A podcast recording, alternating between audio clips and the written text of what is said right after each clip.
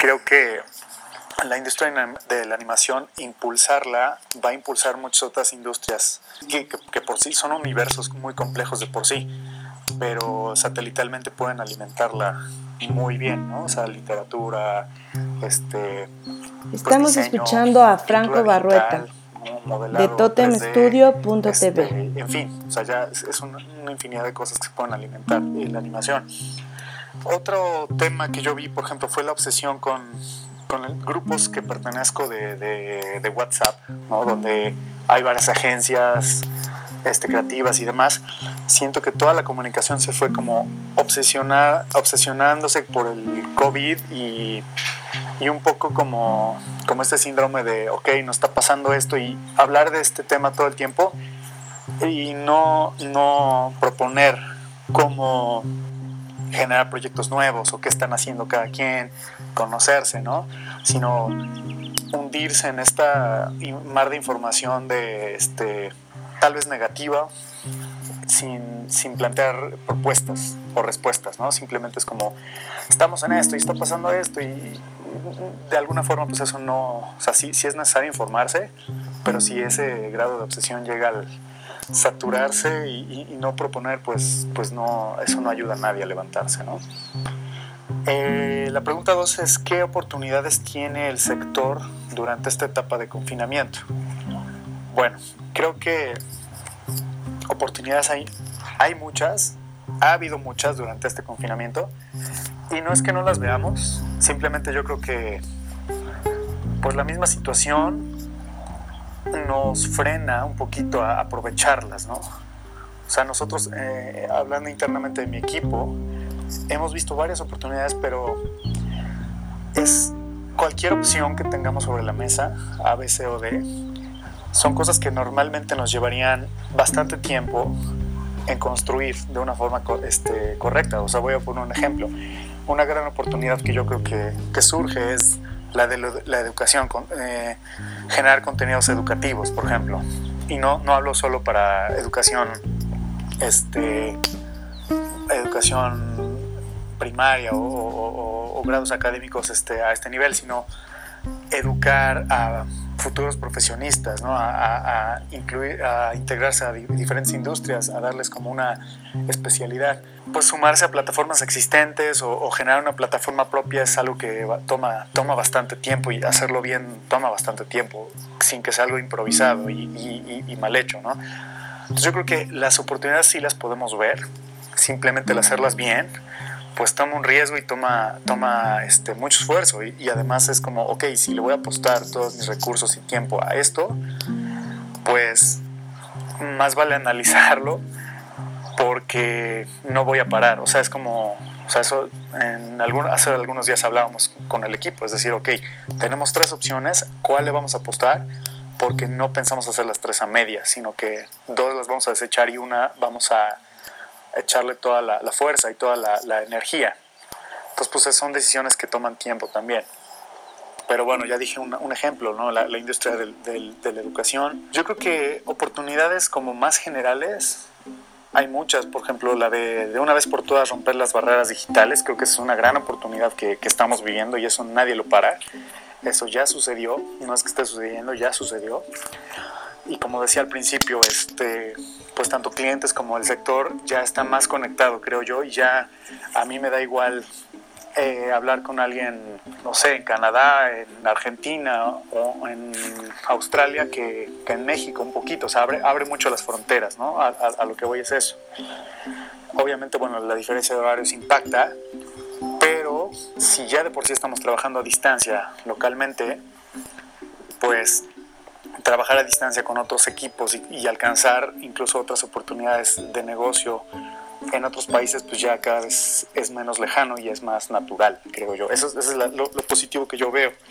Ahora, a mí me, gustaría obviamente impulsar a equipos de, nacionales este, de, mi estado, ¿no? de Puebla, talento de México, obviamente, sería la, prioridad, pero, pero lo que voy es que no nos cierra las puertas ya y eso llevamos diciéndolo desde que el Internet existe, pero del dicho al hecho yo creo que había muchos pasos en medio que todavía no se rompían, esas barreras de comunicación o de, de hacer equipos este, a distancia, eso todavía no, yo no lo veía activado ¿no?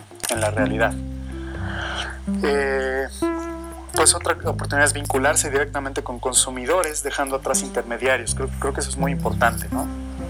Intermediarios me refiero a agencias, clientes o, bueno, gente que se dedica simplemente a, llevarse una tajada importante cuando no están aportando valor al proyecto. ¿no? O sea, reconozco mucho el, valor de, intermediarios que le aportan valor al proyecto, este, como gestores culturales, como eh, eh, agencias de, de relaciones públicas, demás. Pero cuando el intermediario simplemente es un como, bueno, eh, eh, como gatekeeper, como se dice en inglés, ¿no? que simplemente tiene el acceso a la puerta y tienes que pagar tu cuota para entrar, pues eso no le hace bien a la industria, ¿no? No le está aportando nada, simplemente está cobrando una, una cuota por entrar y ser del club, ¿no? Y yo creo que esta digitalización de las cosas nos permite quitar esos intermediarios este, que no nos hacen bien en general. Eh, después, eh, otra, otra cosa es creo que también romper fronteras de colaboración y la educación en línea. Bueno, eso ya, ya, ya lo había yo dicho.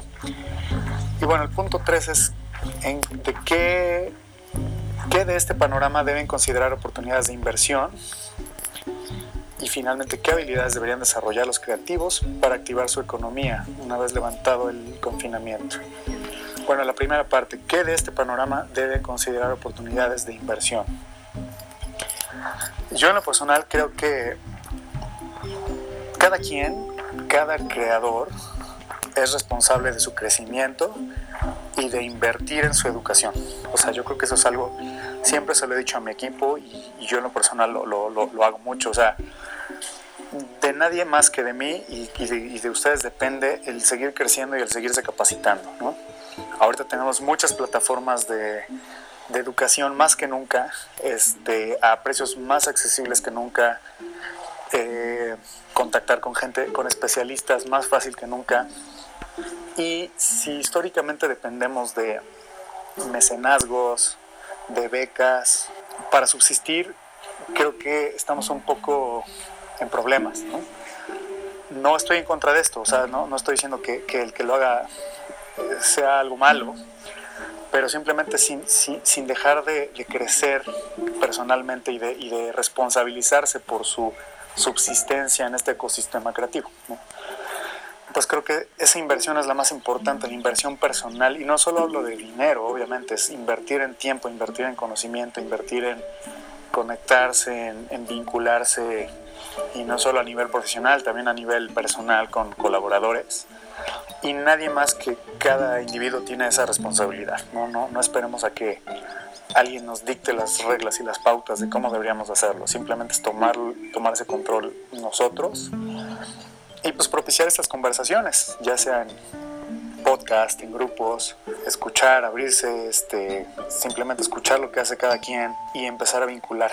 Otro punto era la animación eh, sigue viva y con un potencial de comunicación más fuerte que nunca, al no parar su producción y tener una naturaleza nativa digital. O sea, la animación nace, eh, bueno, su, nacimiento no es digital obviamente, pero su naturaleza y, su evolución ha sido a lo digital y no por esto descarto piezas de animación ni técnicas de animación que sean tradicionales o, este, análogas. No me refiero a eso, me refiero más bien al medio de distribución y al medio de compartir y de colaborar. O sea, la animación no depende tanto de todos juntarnos en un lugar físico como otras disciplinas.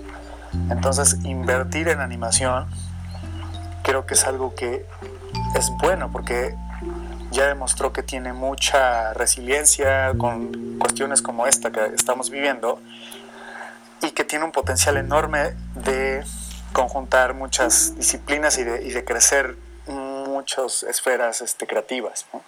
La tecnología ni se diga, ¿no? También es algo que nos está un poco salvando, porque yo pienso en lo personal, si no fuera si yo no tuviera una conexión Wi-Fi, si no tuviera internet, pues no sé qué estaría haciendo, honestamente.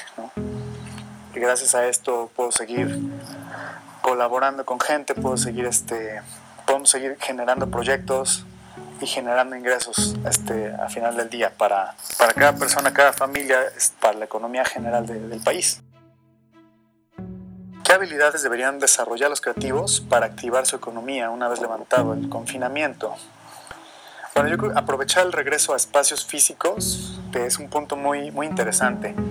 Cuando se abran las puertas eh, del confinamiento, metafóricamente hablando, yo creo que todos vamos a, añorar este, estar en ciertos espacios físicos que nos, que nos llenan de, energía y que nos pues que nos, eh, que nos gustan, ¿no? que, que, nos, que nos hacen, que, que, nos suben la calidad de vida. Y yo creo que la mayoría, bueno, por lo menos hablando del sector creativo, trataremos de buscar estos espacios que nos nutran creativamente, ¿no? De, nuevo reactivar cuestiones como el teatro, como el cine, como los conciertos, las librerías, las bibliotecas. En la mía en lo personal es lo que más extraño. Creo que el sector debería estarse preparando un poquito para este regreso que viene.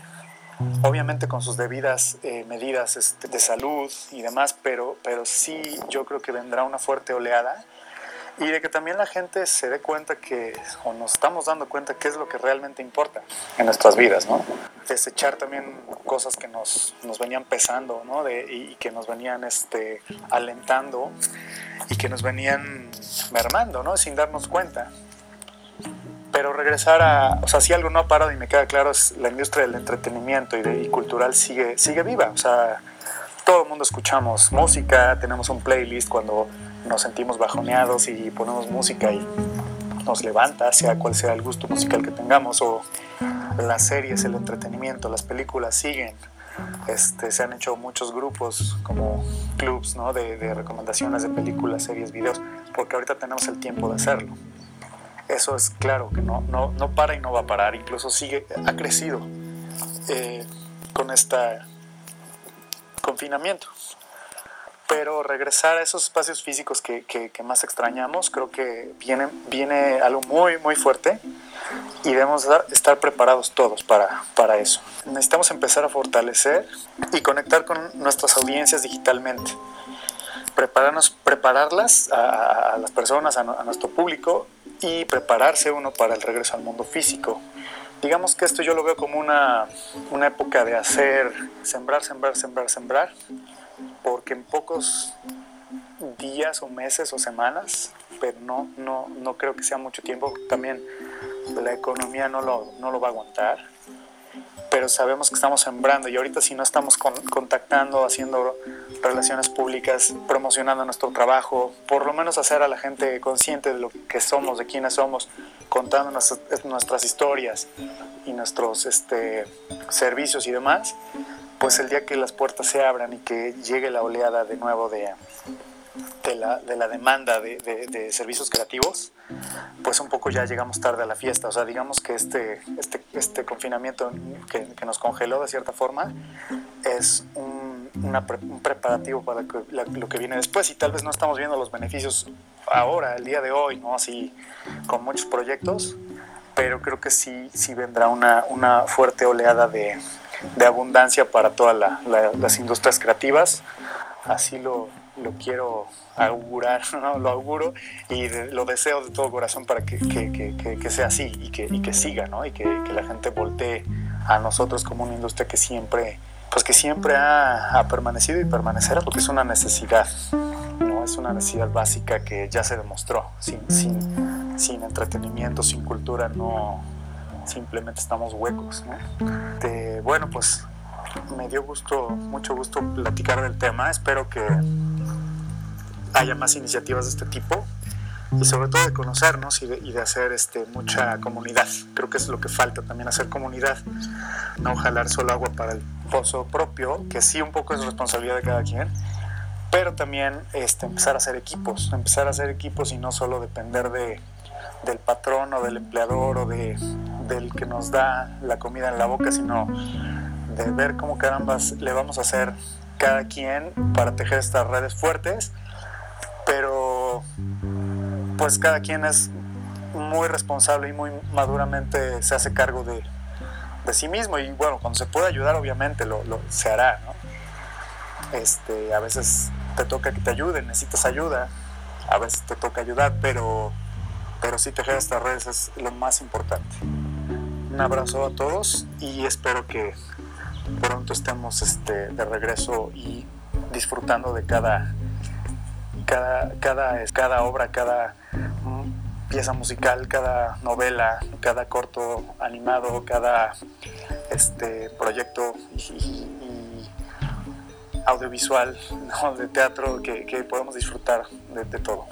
Responsabilizarnos de autogenerar, de proponer, de proveer, de cooperar, de no olvidarnos de la comunidad y sobre todo reflexionando sobre que la cultura siempre ha permanecido y siempre permanecerá con esas palabras cerramos la participación de Franco. Gracias.